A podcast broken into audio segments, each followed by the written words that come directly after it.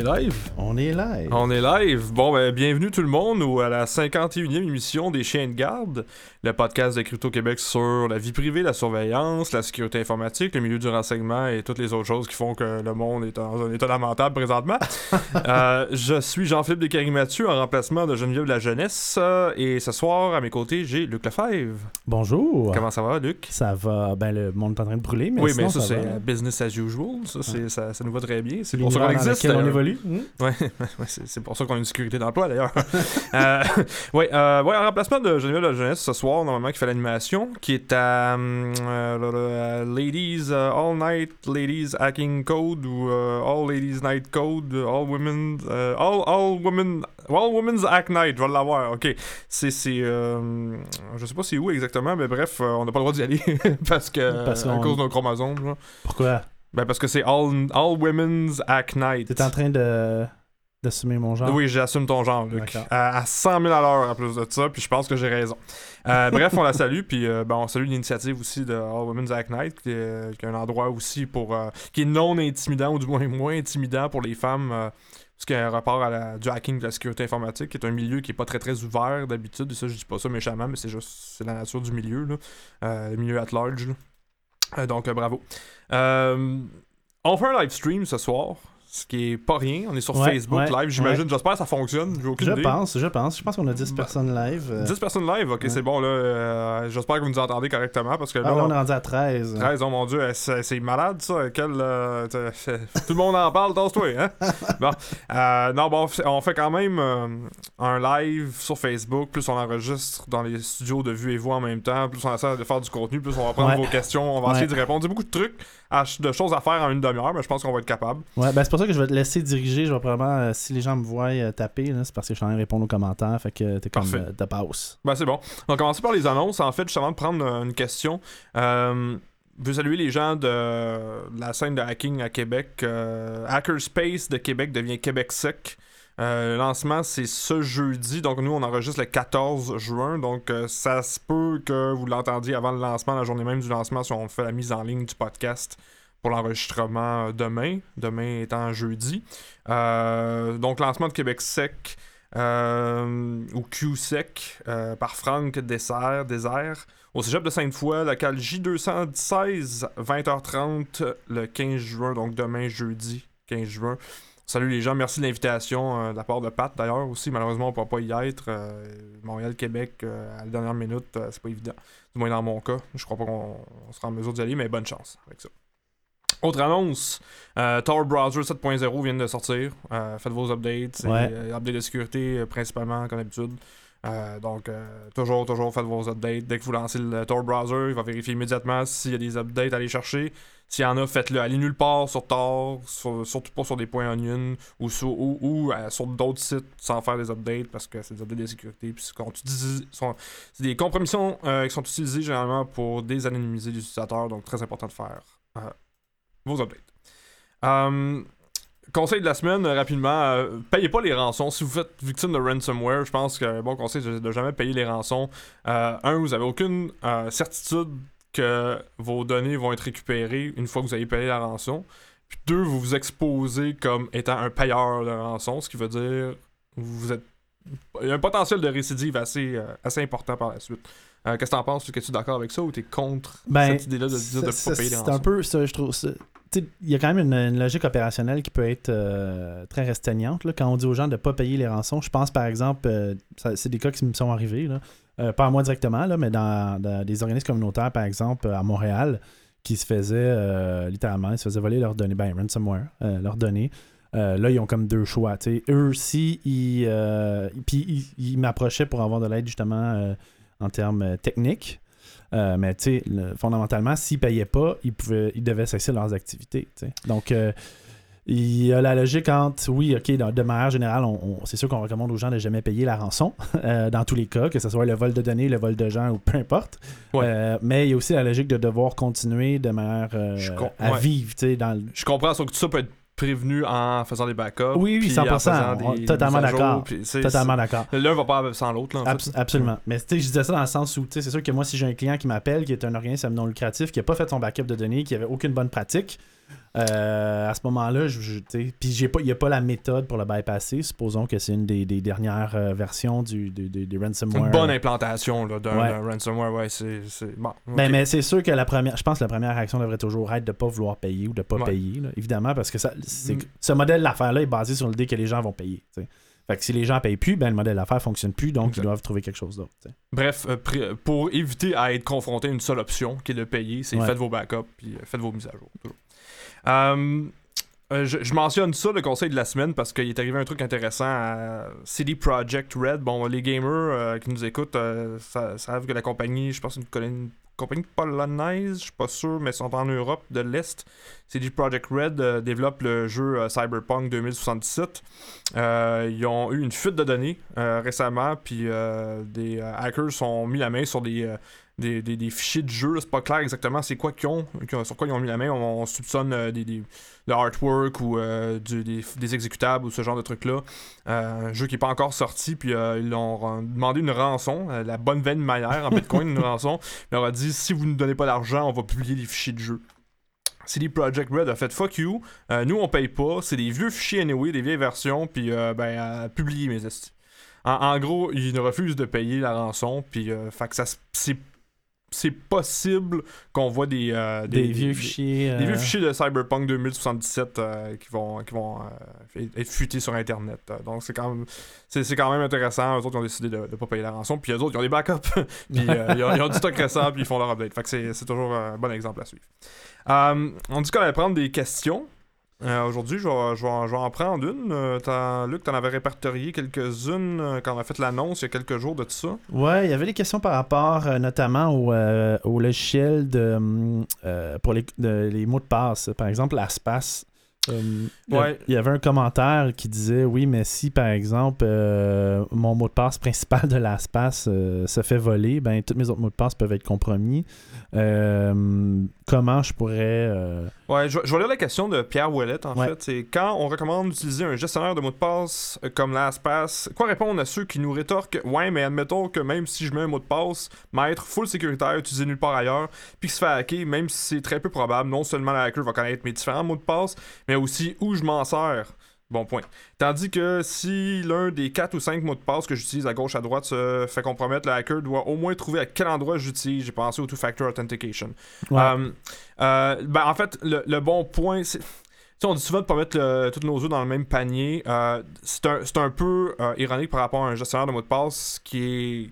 La raison d'être, c'est justement de tout contrôler De via tout un seul bon mot de passe. Ouais. Mais de tout mettre dans. Ben, c'est un, un choix un peu à faire. un- c'est soit ça, soit vous devez vous rappeler euh, sécuritairement et dans votre cerveau uniquement des douzaines et des douzaines, voire des centaines de, de mots de passe que vous utilisez partout sur votre présence sur les réseaux sociaux, votre internet d'entreprise, vos courriels, ce genre de trucs-là. Non, mais les gens Euh, ils peuvent utiliser le même mot de passe partout. Ben voilà, ben là, là, si on parle de mettre les œufs dans le même panier, c'est un peu euh, c'est un peu similaire à ça. C'est que là, tu vas avoir un mot de passe réutilisé partout, même s'il est vraiment bon, qui éventuellement risque de se retrouver dans une fuite de LinkedIn ou de, de Yahoo, ou de peu importe.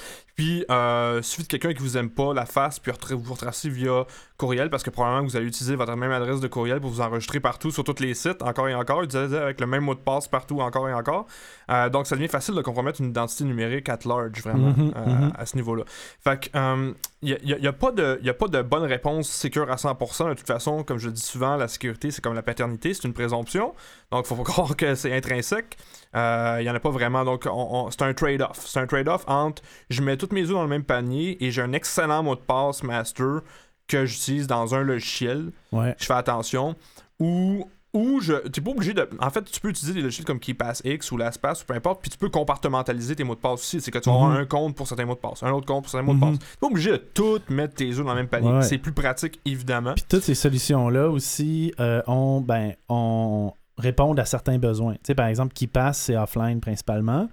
Euh, je pense pas qu'il y a de solution cloud hein, qui passe. Non, pas KeePass. LastPass, C'est c'est l'application que tu installes sur un, un- un dispositif euh, mobile ou sur un Exact. ordinateur. Fait que ça te prend l'accès. Fait que si, admettons, tu surveilles ton ordinateur, puis dedans, il y avait ton gestionnaire de mots de passe qui avait tous tes mots de passe, là, tu peux perdre tes mots de passe. Bon, ben, faites des backups, whatever. Je te dirais, je te dirais, faire une parenthèse avec ça, la- euh, l'alternative ou ça pour pallier à ça, c'est tu le mets sur un. Ta- tu mets ton, ton point BD, KBDX, euh, ouais, ouais. qui est un export de ta, de ta DB, sur un cloud system Ouais, sécuritaire genre Spider Oak. Absolument, Exact. ouais, absolument, très bonne Ouais. idée.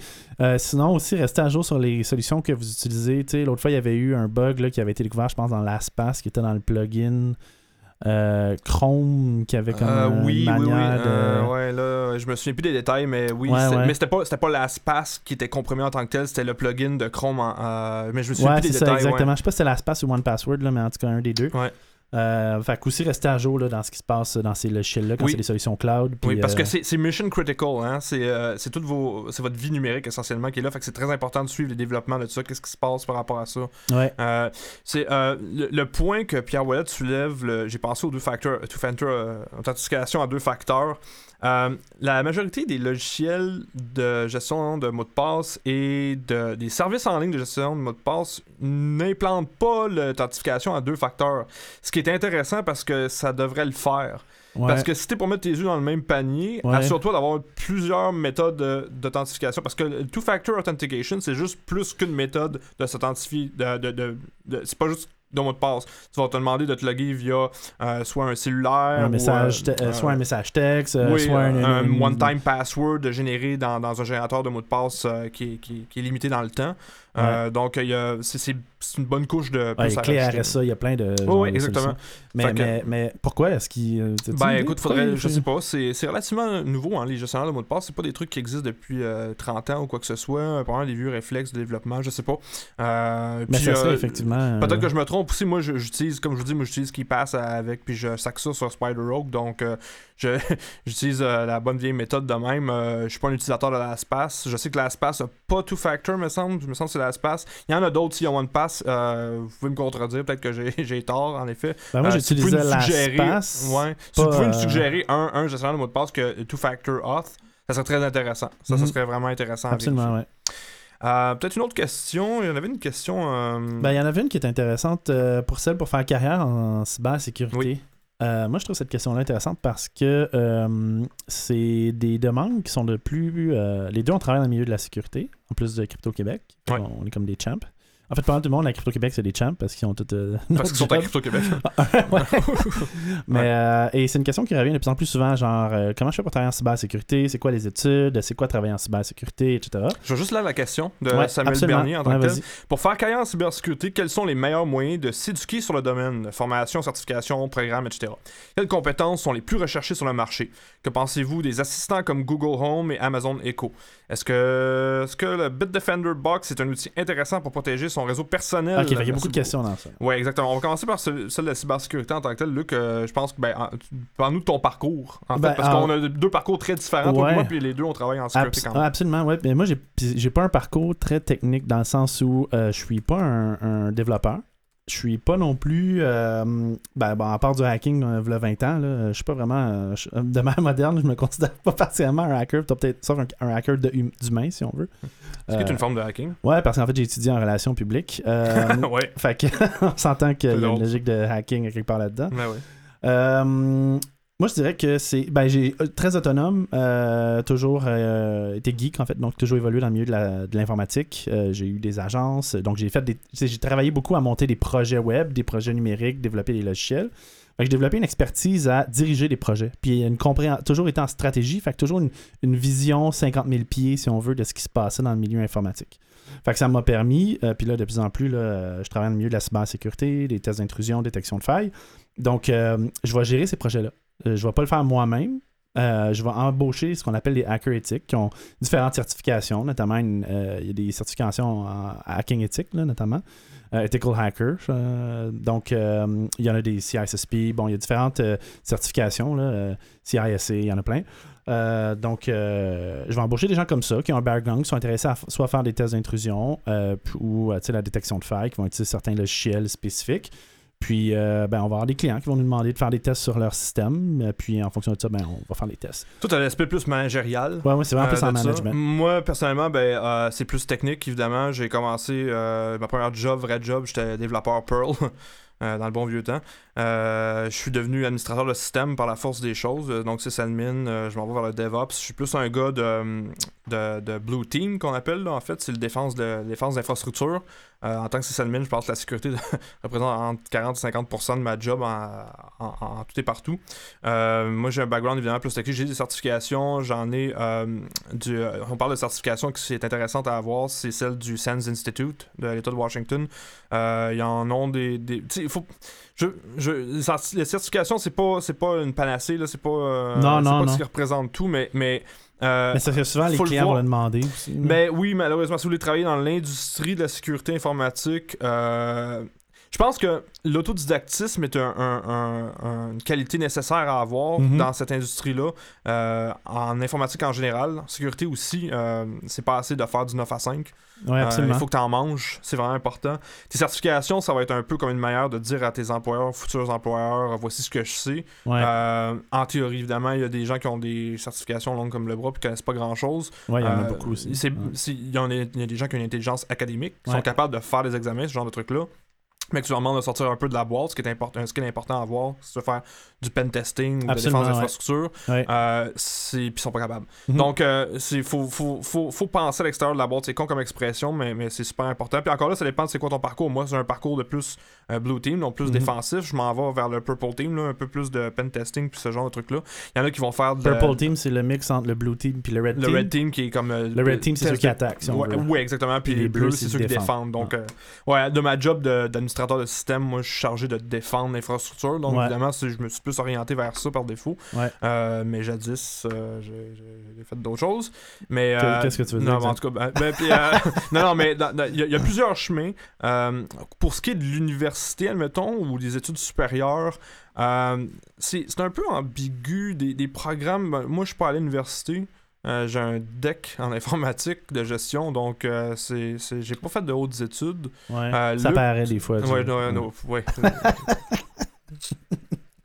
Euh, mais Moi non plus, hein, j'ai juste fait un certificat. fait hein. ben c'est ça, c'est un, c'est une industrie qui valorise beaucoup quand même, comme je disais, l'autodidactisme. Fait que tu peux t'en sortir Ouais. si tu te démarques, si t'en manges, puis ici pour à- appuyer ton manque de diplôme, si tu veux, tu vas chercher des certifications. Ouais. C'est une possibilité, c'est, possible de faire ça.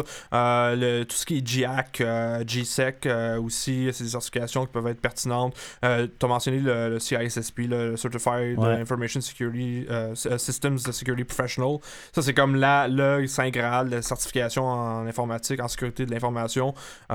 C'est, pas accessible aux, dé- aux débutants parce que je pense qu'il faut minimum de 5 ans dans, dans l'industrie, je pense, pour avoir Je faire. Ça coûte pas. comme 5000 Je m'en rappelle piastres, aux dernières nouvelles.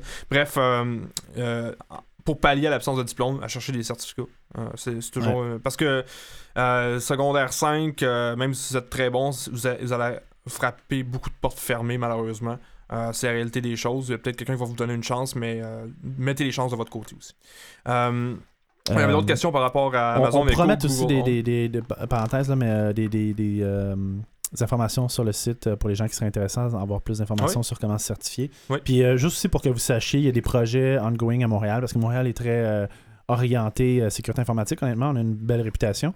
Donc, euh, il y a des projets ongoing d'écoles euh, reliés à la sécurité informatique. On va vous garder au courant au fur et à mesure que ces choses-là vont se développer. Par rapport à Google Home puis Amazon Echo, ben, c'est euh, inviter euh, des ca- des cap- la captation chez vous directement au niveau de Ah ouais, microphone, puis de vos habitudes de consommation, qu'est-ce que vous faites à quelle heure, à telle heure. As-tu vraiment chose? besoin de ça de toute manière? Je veux dire, c'est vraiment une gogosse, honnêtement. Plus, faut pas oublier que ça capte en tout temps. Tu sais pas ce qu'ils font avec tout ce qu'ils captent. On sait déjà que les entreprises, à partir de ce qu'ils captent, vont te pousser de la publicité. C'est l'objectif notamment des micros sur les télévisions. Euh, Google l'avait fait en donné. Je sais pas si vous vous rappelez, il y avait euh, sur Android, il y, a, il y a eu un update en donné. Puis par défaut, il activait le, euh, la captation audio. Il faisait des clips, il gardait quelques clips, puis il, il voulait te pousser de la pub en lien avec les clips Ouais. qu'il captait. Fait que dites-vous que la première idée qu'ils ont eue, c'était Hey, on pourrait pousser de la pub en fonction de ce qu'on capte. Fait que moi, je ferais, moi honnêtement, j'aurais pas un Amazon, un, un Echo ou un Google Home Ben, chez, moi, chez nous. Je euh, comprends, puis euh, il y, a, il y a il y a une bande dessinée en ligne qui s'appelle Saturday Morning Breakfast Cereal qui est excellente, puis récemment ils ont fait un cartoon sur ça. Je vais vous lire rapidement la BD, elle, elle se lit à, à, à- à voix, vous n'avez même pas besoin de la voir. C'est un gars qui rentre chez euh, un vendeur qui rentre chez quelqu'un et lui dit Can I put a device in your house that perpetually listens to everything you say and do, stores that information, profits from it, and doesn't give you access to it? Le gars il dit Ben, you'd have to pay me a lot. No, you'll pay us. puis euh, pass. Puis le gars il dit, well, the device can figure out when you're low on cheese balls and drone deliver them in 30 minutes. Like, give me the machine. fait que on, on sacrifie euh, avec ce genre de truc de dispositif là, de, de tout ce qui est aspect de vie privée puis de, de, de, de, privacy tout ça en général pour juste la, facilité en gros. Euh, ça vaut le jeu en vaut pas la chandelle selon moi. Là. Ouais, Mais- non, non plus, je mais pense écoutez, c'est sûr, ça dépend de votre style de vie. Si, Si vous êtes seul vous avez besoin de parler aussi, là, écoutez, euh, ils peuvent vous parler parce qu'ils répondent. Tu sais, la dernière, euh, dans la dernière euh, saison de Mr. Robot, euh, à il y a une agente du, des services du Oui, FBI oui, qui oui, entretient une à- espèce de discussion ben, là, avec. l'équivalent de Amazon Echo ou quelque ouais, chose comme ça. c'est Alexa. Alexa qu'elle a Ouais. chez elle, ouais, c'est ça. Dernière question de, de Samuel Bernier. Qu'est-ce que vous pensez de, de Bitdefender Box? Personnellement, je l'ai pas testé, mais. Moi, j'ai pensé l'acheter. Je sais pas, honnêtement. c'est un produit, puis la sécurité, c'est pas un produit, c'est un processus. N'oubliez pas ça. Fait qu'il y a rien qui va euh, régler 100% de vos problèmes. Ouais. Gardez ça en tête. Euh, je peux pas faire de review parce que je l'ai pas essayé. euh, Non, c'est ça, je l'ai euh, pas. Je, je sais juste qu'est-ce qui est intéressant quand tu achètes la, la box de Bitdefender, qui est la, la- la nouvelle version, by the way, parce qu'il y a eu une autre version avant qui s'est fait détruire au niveau des reviews.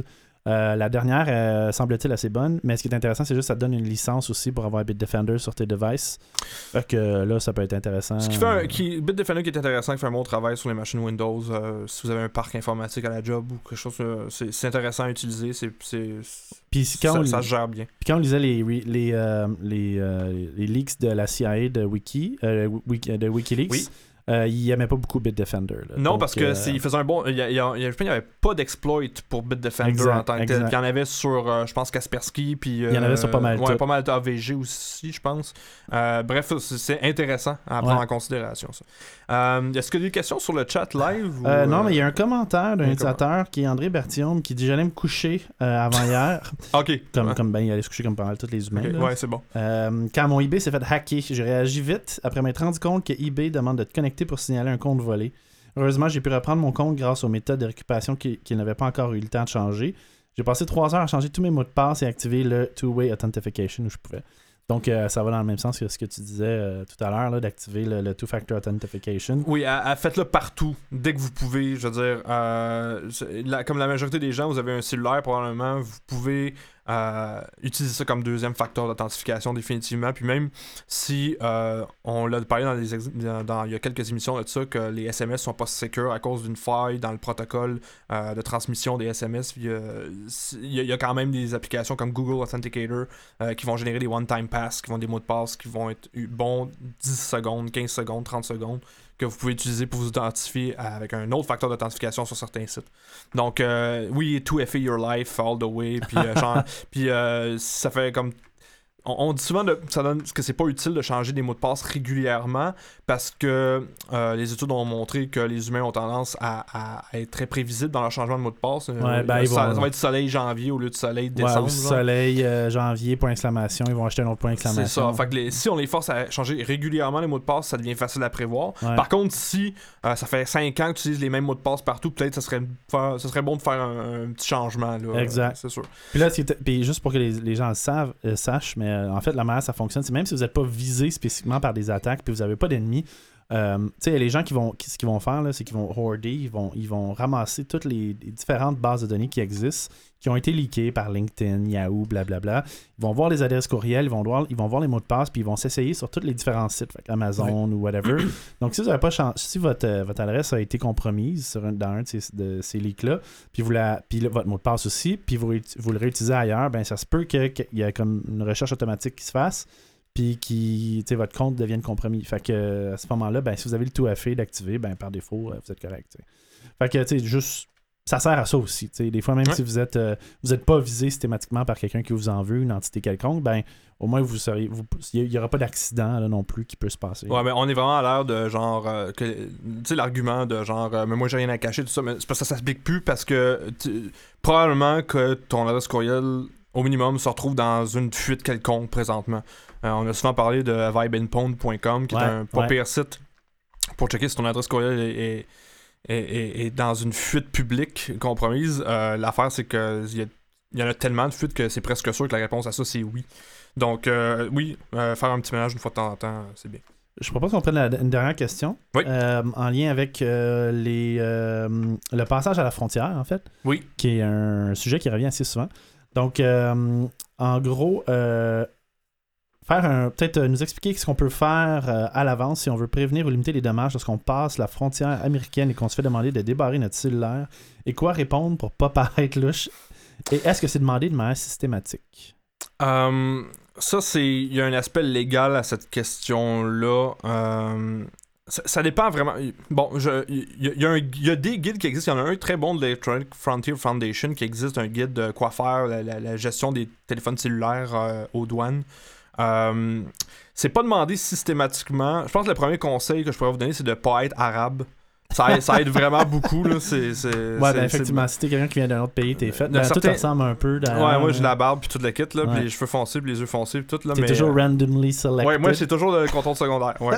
mais euh, je sais pas pourquoi. C'est peut-être pour les activités. euh, Ouais, ben moi aussi, je me suis fait. euh, Ouais, de ouais. faire. Mm. Bref, euh, le, le truc, c'est que maintenant, les douaniers sont conditionnés pour, euh, pour regarder qu'est-ce qui a l'air suspect en général. Puis quand tu arrives avec un. euh, si, mettons, tu dis, ah, ben, regarde, je vais pas emmener mon téléphone cellulaire où est-ce que mes accès à, à- à Facebook, LinkedIn, tout ça, qui vont vérifier, mes courriels, tout ça, je vais emmener un burner qui est vide. Mhm. Ben, les douaniers, quand ils voient quelqu'un arriver avec un, un téléphone cellulaire qui a rien dessus, c'est considéré comme suspicieux, puis tu passes au gant blanc, genre. Ouais, sauf que ce qui est intéressant avec puis je comprends le, le fait de pas nécessairement avec un burner, sauf que supposons que de toute manière, si t'as rien à cacher, le- puis là, tu, ben, si t'as vraiment rien à cacher, dans le sens que si c'est un journaliste, exemple, puis tu t'en vas aux États-Unis, puis tu veux pas qu'il lise tes courriels, t'amènes un burner, oui, tu vas passer, tu vas te faire passer au cash, si on veut, puis tu risques d'attendre, puis tu vas te faire questionner, sauf que ça se peut que tu puisses rentrer aux États-Unis tout de même.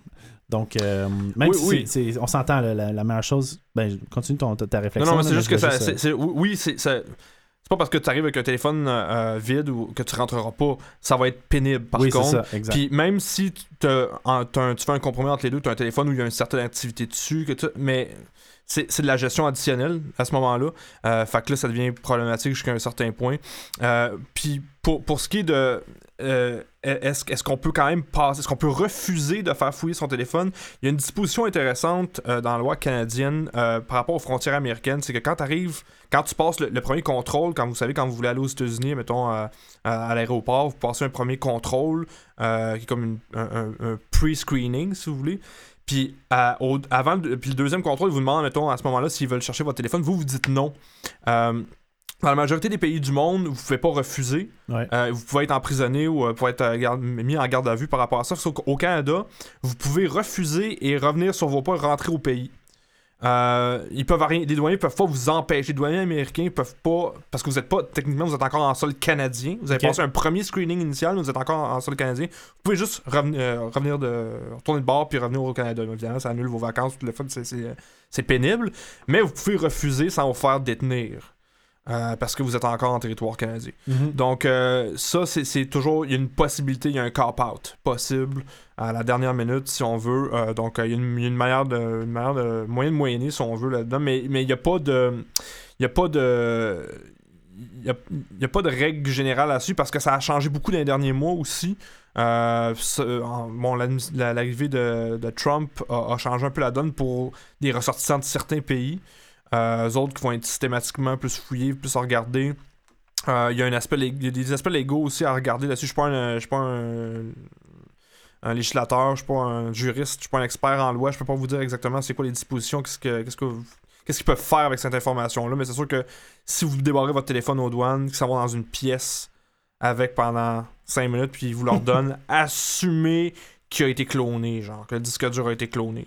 Euh, on vous rappelle, on a parlé de Celebrite, qui est une compagnie israélienne, souvent à ces missions-là. C'est pas la seule compagnie qui fait ça, mais qui ont des dispositifs pour, euh, pour cloner euh, des, je pense, que c'est pour 15 000 sortes de différents, de, 15 000 sortes de téléphones différents. Donc, ça se fait en quelques minutes. là. C'est c'est- c'est vraiment simple, puis les, les, les agences douanières de plusieurs pays en ont. Puis là, oubliez Euh, pas que ça reste pris dans leur, sur leur, dans leur dossier, si on veut, pendant des, des- pendant des années. Là. Ouais, potentiellement. Donc, c'est, y a- y a- je veux pas vous dire, amenez pas votre téléphone cellulaire parce que c'est pas réaliste en 2017. Ouais.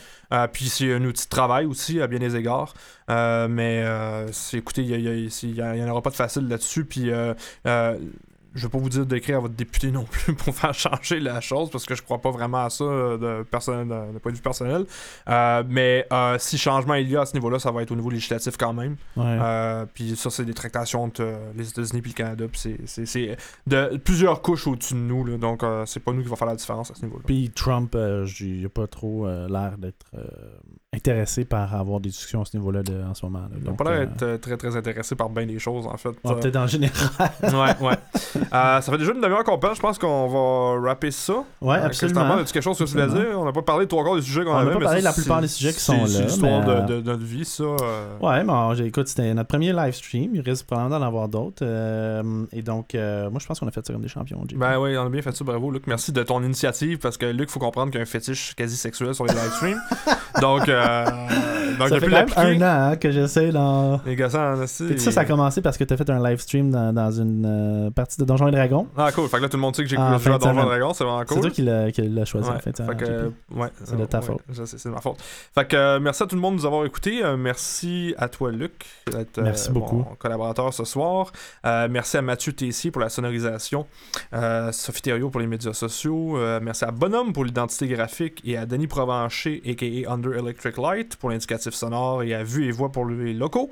On vous rappelle d'aller sur notre site web www.crypto.québec. Merci et à la prochaine. À la prochaine.